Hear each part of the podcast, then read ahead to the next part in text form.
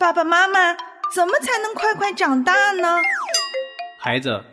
成长是一个漫长的过程。对呀，爸爸妈妈也都还在成长。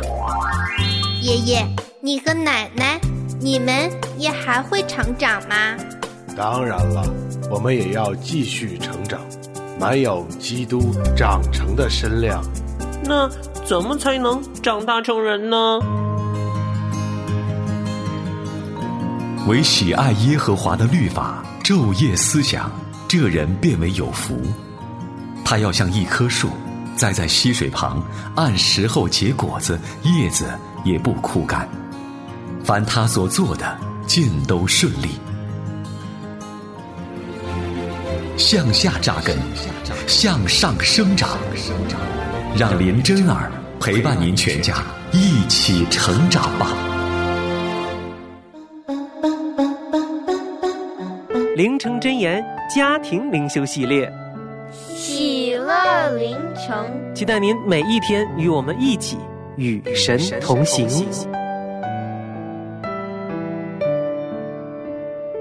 欢迎我亲爱的大朋友和小朋友走进今天的喜乐灵城，我是林真儿，真儿向您问安。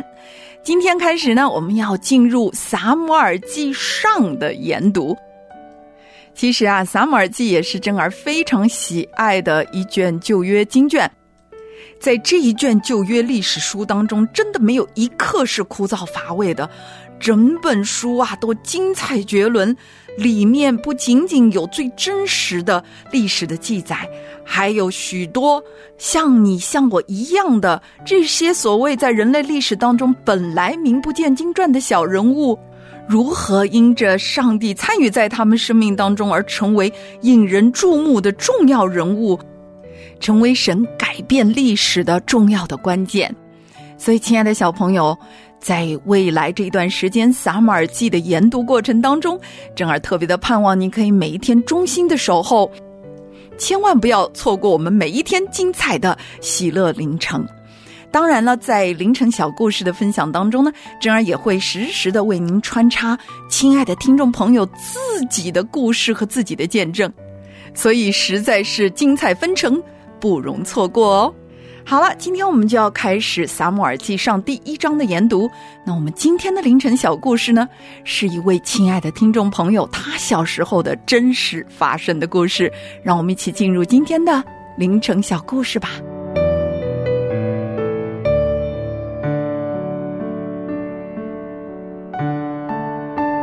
光阴飞逝，转眼间，小姑娘晴晴即将迎来高考。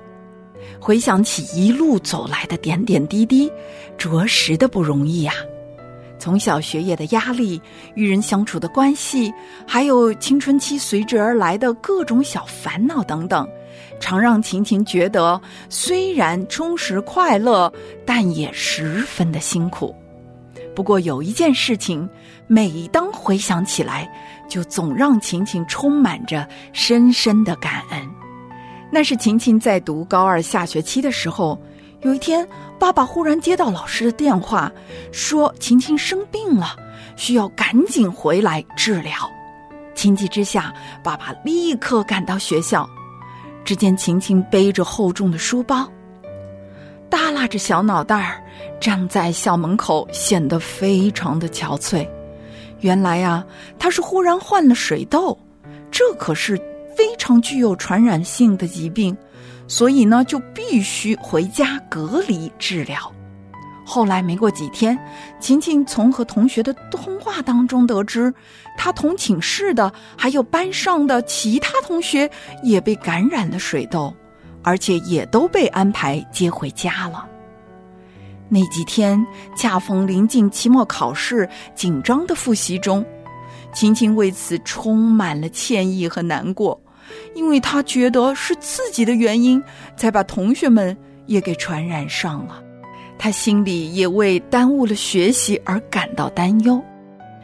然而，即使再自责、再着急，也无法解决任何的问题，反倒让身体因为情绪的波动而更加的不好了。很快，晴晴的整个背部、胳膊、腿上都起了水痘。一个一个的小点点，伴随着痒痛，却不能够用手去抓，这实在是让人无法忍受，煎熬无比。从小到大都没有受过这么大的罪呀，但好在每一天，都会有好朋友在下课的时候给晴晴打来电话安慰和鼓励，而且也会和她说一说学校发生的趣事。这让青青感到非常的温暖。哇，原来还有这么多人在关心我。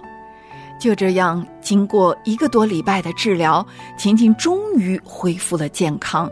还好，在身体上居然没有留下任何的疤痕，这真是天赋的怜悯和保守。可是呢，水痘事件到这里并没有结束。就在晴晴高三这一学期。他们学校居然又流行起水痘了，好几个班级同时被感染了，学校不得不将他们集体放假回家隔离治疗。而晴晴所在的班级，却因着当时晴晴的水痘，全班同学就集体打了水痘的疫苗，反而成了水痘免疫班了，所有同学都可以正常的、安心的学习。哇哦！当时看似非常不好的事，却在今天变成了祝福。透过这件事情，晴晴心里好感恩呐。她当时心里还埋怨呢，可是现在却真的发现万事互相效力，凡事都有神的美意。他真的深刻的感悟到，当时高一高二的时期，因着体质的原因。虽然前后住了两次院，家人很担心他因为高三的学业压力会吃不消，可是这一学期开始，他的身体却一直都非常的棒，非常的好，以这么好的一个状态备战和迎接高考，全家的人心总算是落了下来。我们的神真不误事，他的名是配得称颂的。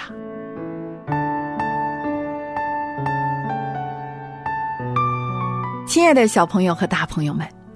听到晴晴小朋友的真实的生命见证和经历，我们不得不感叹说：神真是又真又活的，他是让万事互相效力的神。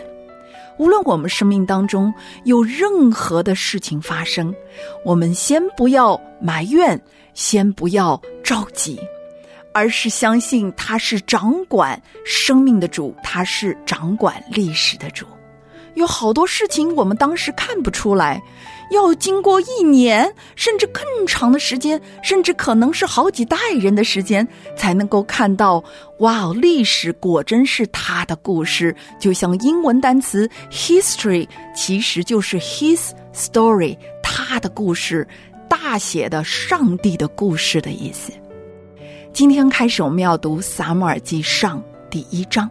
我们真发现，《撒母耳记上》所记载的那个时代，也就是我们所说的那个混乱无比的士师时代，马上即将要终结的时候，个人任意而行，以色列中没有王。这就是那段历史时期，在整个以色列民根本看不到出路、暗无天日的时候，神就早早已经为所有的人。透过以色列民的救赎和拣选，预备了救恩。那撒母耳记就让我们看到了如何在上帝的计划当中，人透过信心的参与，透过顺服，透过亲自经历神他的设计、他的安排的路线，以至于我们能够见证他是从古到今。都是坐着为王、从不改变的上帝，而我们今天所读的《撒母耳记上》第一章，哈拿，也就是我们伟大先知撒母耳的母亲，她真是一位信心的伟人。我们真看到，在她所处的痛苦和逆境当中，她充满信心的把自己一切的痛苦宣泄在上帝的施恩座前。并且他许愿，只要神成就他的祷告，他就把神所赐给他的孩子献回去，终身归给神。所以，当老祭司以利告诉他说：“你可以平平安安的回去吧，神一定会允准你向他所求的时候。”这一刻，哈拿立刻脸上再不带愁容了。其实就在这一刻，他的生活的光景，他生命当中发生的任何的情况，根本没有丝毫的改变。他完完全全是凭着信心，就相信上帝应允祷告。并且也充满喜乐、充满期待的等待着神在他生命当中大施作为。更美好的是，当神真的把撒母耳赐给他，而撒母耳断奶之后，他果真把这个辛苦求来的孩子毫无保留的带回到神的殿中，交给祭司以利，从此终身侍奉神。真儿真的是以哈拿作为自己做母亲的一个榜样，不以儿女为自己的私产，而是神所托付的产业，也愿意完完全全的将儿女归给神为圣，在整个一生的过程当中，单凭信心而行，把自己所有的软弱全部宣泄在神的施恩座前。而因此呢，就从这么软弱的一个女子的身上，让我们看见了神的大能，要透过她的孩子临到选民的身上。今天正儿鼓励你们全家人可以一起来讨论，从哈拿的生命当中，我们可以看到，作为上帝的儿女，最最重要的一个态度应当是什么。如果我们在神面前祷告许愿，神成就了，我们又当有什么样的态度？愿神赐福给您全家人。我们一起来祷告。父神，我们感谢赞美你，借着美好的晴晴生命的见证，也借着美好的哈拿的见证，让我们真看见你是历史的主，你掌管一切，无论是困境、是逆境、是顺境。我们都知道你坐着为王，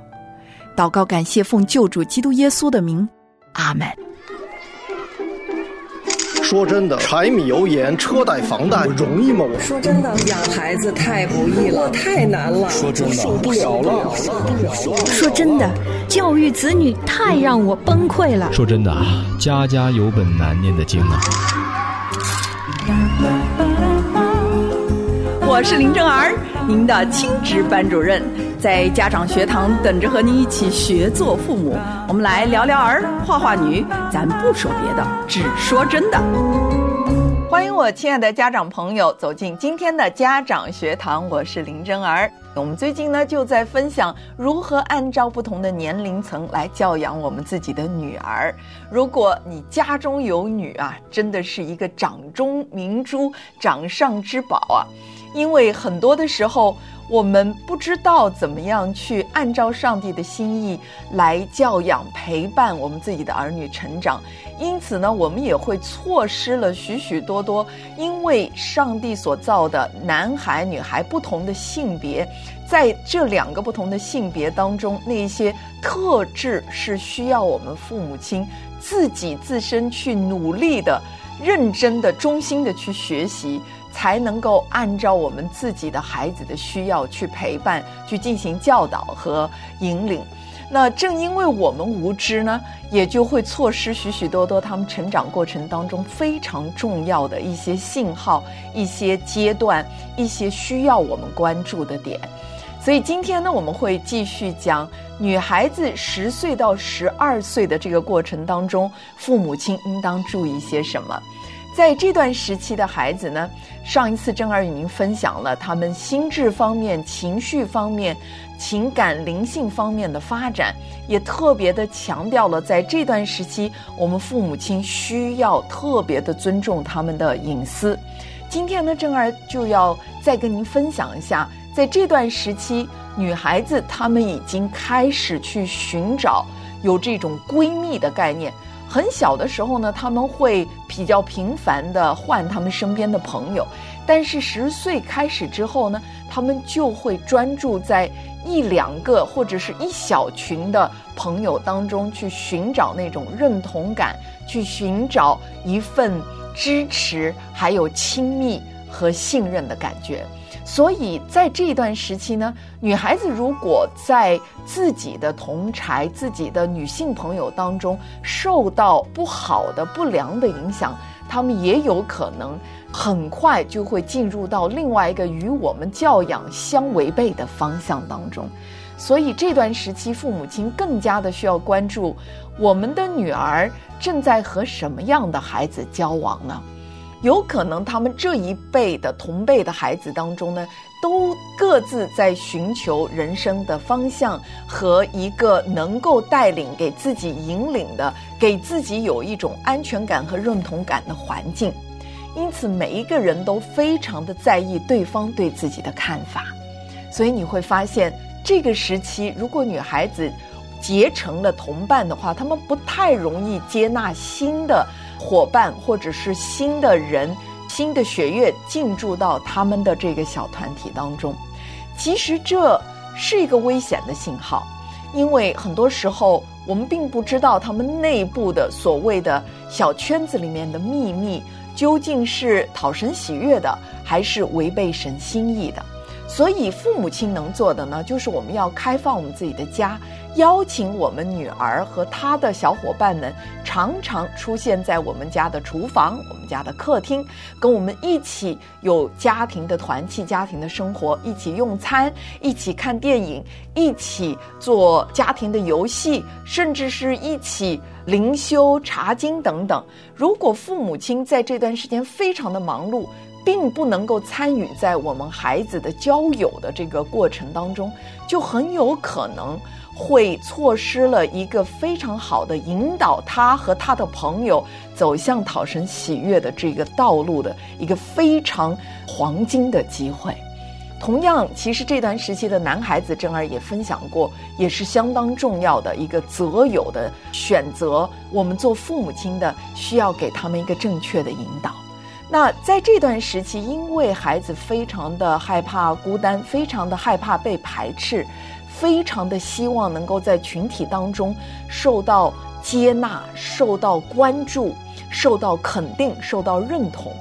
因此，我们所谓的同柴的压力，在这段时期就已经开始了，并不是说进入青春期才有的，而是十岁之后，他们就很怕在群体当中与。其他大部分的意见相反、相违背的提出自己个人的一些认知和意见，因此，如果他在相处的这个小群体呢，是一个没有信仰的，甚至是不讨神喜悦的一种非常叛逆性的一种小群体的话呢，很有可能你的女儿会在期间。因为害怕表达自己真实的情绪，然后就唯唯诺诺的附和他人的意见，很有可能他们就会在这个群体当中迷失自己。一方面，他们可能因为从小。在有信仰的环境，在基督徒的家庭长大，所以他们知道什么是讨神喜悦，什么是不该行的。但是很有可能他在他所交友的这一个小群体当中呢，就会展现出另外一面的他自己，甚至他很不喜欢那一个自己。所以在这一段时期，他很有可能心里面有一种多重的人格所带给他的一种内疚感、一种罪疚感、一种控。告的声音，所以你会看到他的情绪会起落，他会表现出非常的不想听父母亲的话，但是呢，心里面又很纠结又很挣扎，所以我们更加的需要关注他的交友圈，他如果有手机的话，他的朋友圈里面有一些什么样的人？当然，我们父母亲绝对不能够去偷看他们的手机的对话或者是一些信件交往的内容。因此，我们就需要更深的进入到他的生活范围、他的学校、他的生活圈里面去了解。我们可能会说：“哎，这个周末我们家包饺子，能不能把你所有的小朋友都请来？”如果孩子始终保持一种拒绝的、疏离的态度，说：“哦，不要啦，我不喜欢我的朋友见到你们，或者是我不喜欢我的朋友来到我们家，发现我是基督徒，或者是什么样的一种这种表达、这种反应，那就很有可能是一个危险的信号。那我们能做什么呢？可能我们就需要参与在他的学校生活当中，甚至是教会生活当中，我们也需要去参与在他的小团契里面，然后鼓励他与我们分享他在朋友交往的过程当中有的这种经历、冲突或者是心里的想法。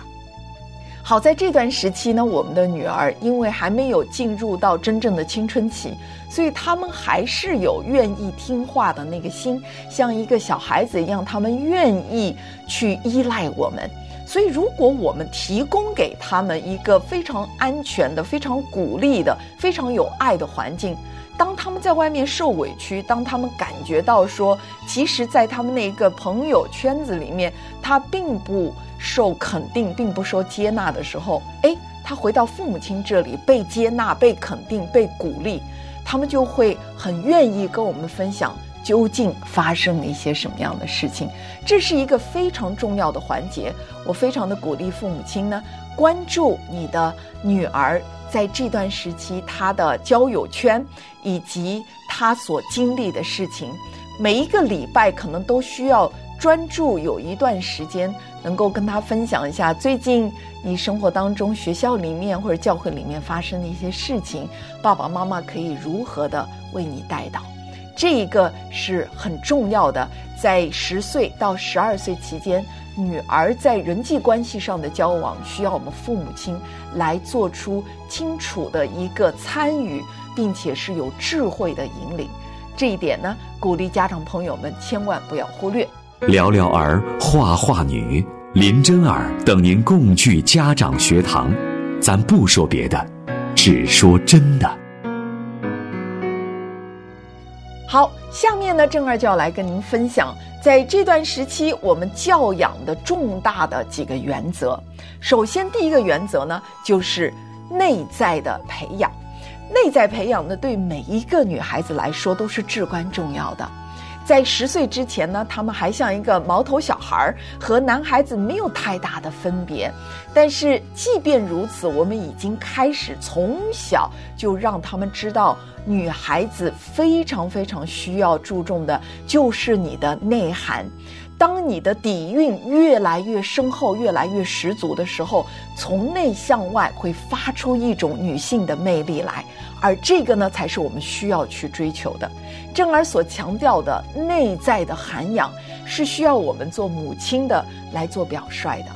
就是我们在追求什么，我们在关注什么，我们每一天花多少的时间在专注追求，或者是看重。某一些人事物，那么就会带给我们的女儿一个非常清楚的方向。哦，原来这是我妈妈所看重的，原来这是一个女人所需要去追求的。如果她发现她的妈妈整天喜欢去购物，整天喜欢那些奢侈品，或者花很长的时间在化妆镜面前去收拾打扮自己的外在的仪容。那很有可能，这个女儿呢会过早的就关注外面这一些能够让自己看起来光鲜亮丽的东西。请大家注意，真儿在这里不是说我极度反对那些注重外表的行为和决定，外表固然是重要的，但是真儿几次的强调说，我们需要。注重的是端庄的仪态、清洁的仪表、圣洁的一个装饰，这是重要的。但是，如果我们过多的注重打扮，就是外面虚浮的艳丽的表面的话呢，很有可能会误导我们女儿的价值观，会让他们觉得说他们自己本身不够好，需要透过那些外在的装饰表现出自己与他人的不同，比如说。我穿某样的衣服，同样的衣服，可能一件一百块，可能一件十块，那么我就需要去选择那一百块的，因为让我看起来觉得品质非常的不一样。然而，如果我们做母亲的，让孩子们看到说，哎，你看这两件衣服，实际上并没有什么太大的不同，但是一件要一百元，另外一件只要十元，那我们可能就在这个。比较价格的同时，就让孩子们从另外一个角度去加深了一个他们不同的对金钱的观念和他们的价值观。他们会重新去审视说，究竟什么样的东西算为宝贵？究竟什么样的物品或者是物质值得我们花大的代价、一个昂贵的代价去寻求、去购买？所以有些时候呢，我们在这样的一个过程当中，会让孩子们从小就去调整他自己的物质的观念，然后对这个欲望的一个控制，以及他对美的认知，这些都是内在涵养的一个培养。那在这里你会发现。更多的时候，实际上不是去教养我们的女儿，更多的时候是改变我们自己。更多的时候是因为可能我们小时候没有好好的得到这一方面的调整和一个很正确的引导，以至于可能我们已经成为母亲了，我的女儿已经大了，我需要重整我自己的价值观，重整我自己对物质的一个喜好追求的一个度，所以。只有当我们张弛有度，我们能够衡量生命当中的轻重和优先秩序的时候，我们才有可能让孩子们看到我们的改变。这就是今天正儿带给大家的内容。希望在下一堂课，正儿会继续的跟您分享在这段时期教养的重点。好，我是林真儿，我们下次的家长学堂不见不散。我从来就没有想过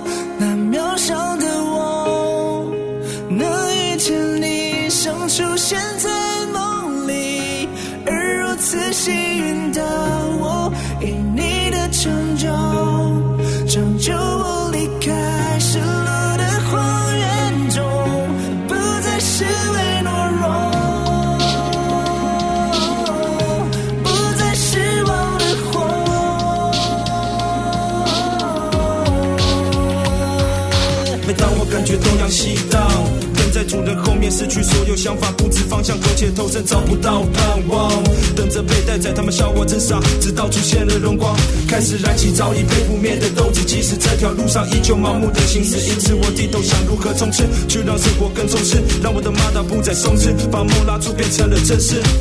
在他出生之前还没弄明白的道理，我根本没有天分，甚至有那个造诣。照理来说，羔羊一样等人被料理，没人关心谁要管你，当着空气活着到底什么意义？自己越来越看不起自己，你这种货色谁还会给你依靠？符合别的期待，你的价值已经无限缩小，你只是毫不起眼的配角，鲜花下没人观赏的肥料。于是那个夜晚你的诞生，我学会了祷告，你也不吝啬的为我创造梦想的跑道。唯一的真理谁也别想仿造，也只有你说的话让我去学习仿效。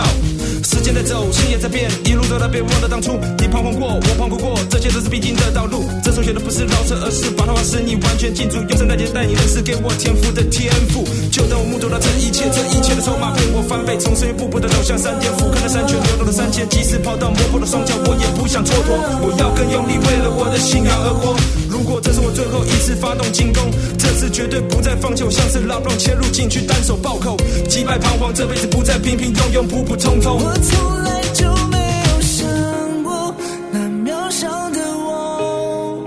能遇见你，像出现在梦里，而如此幸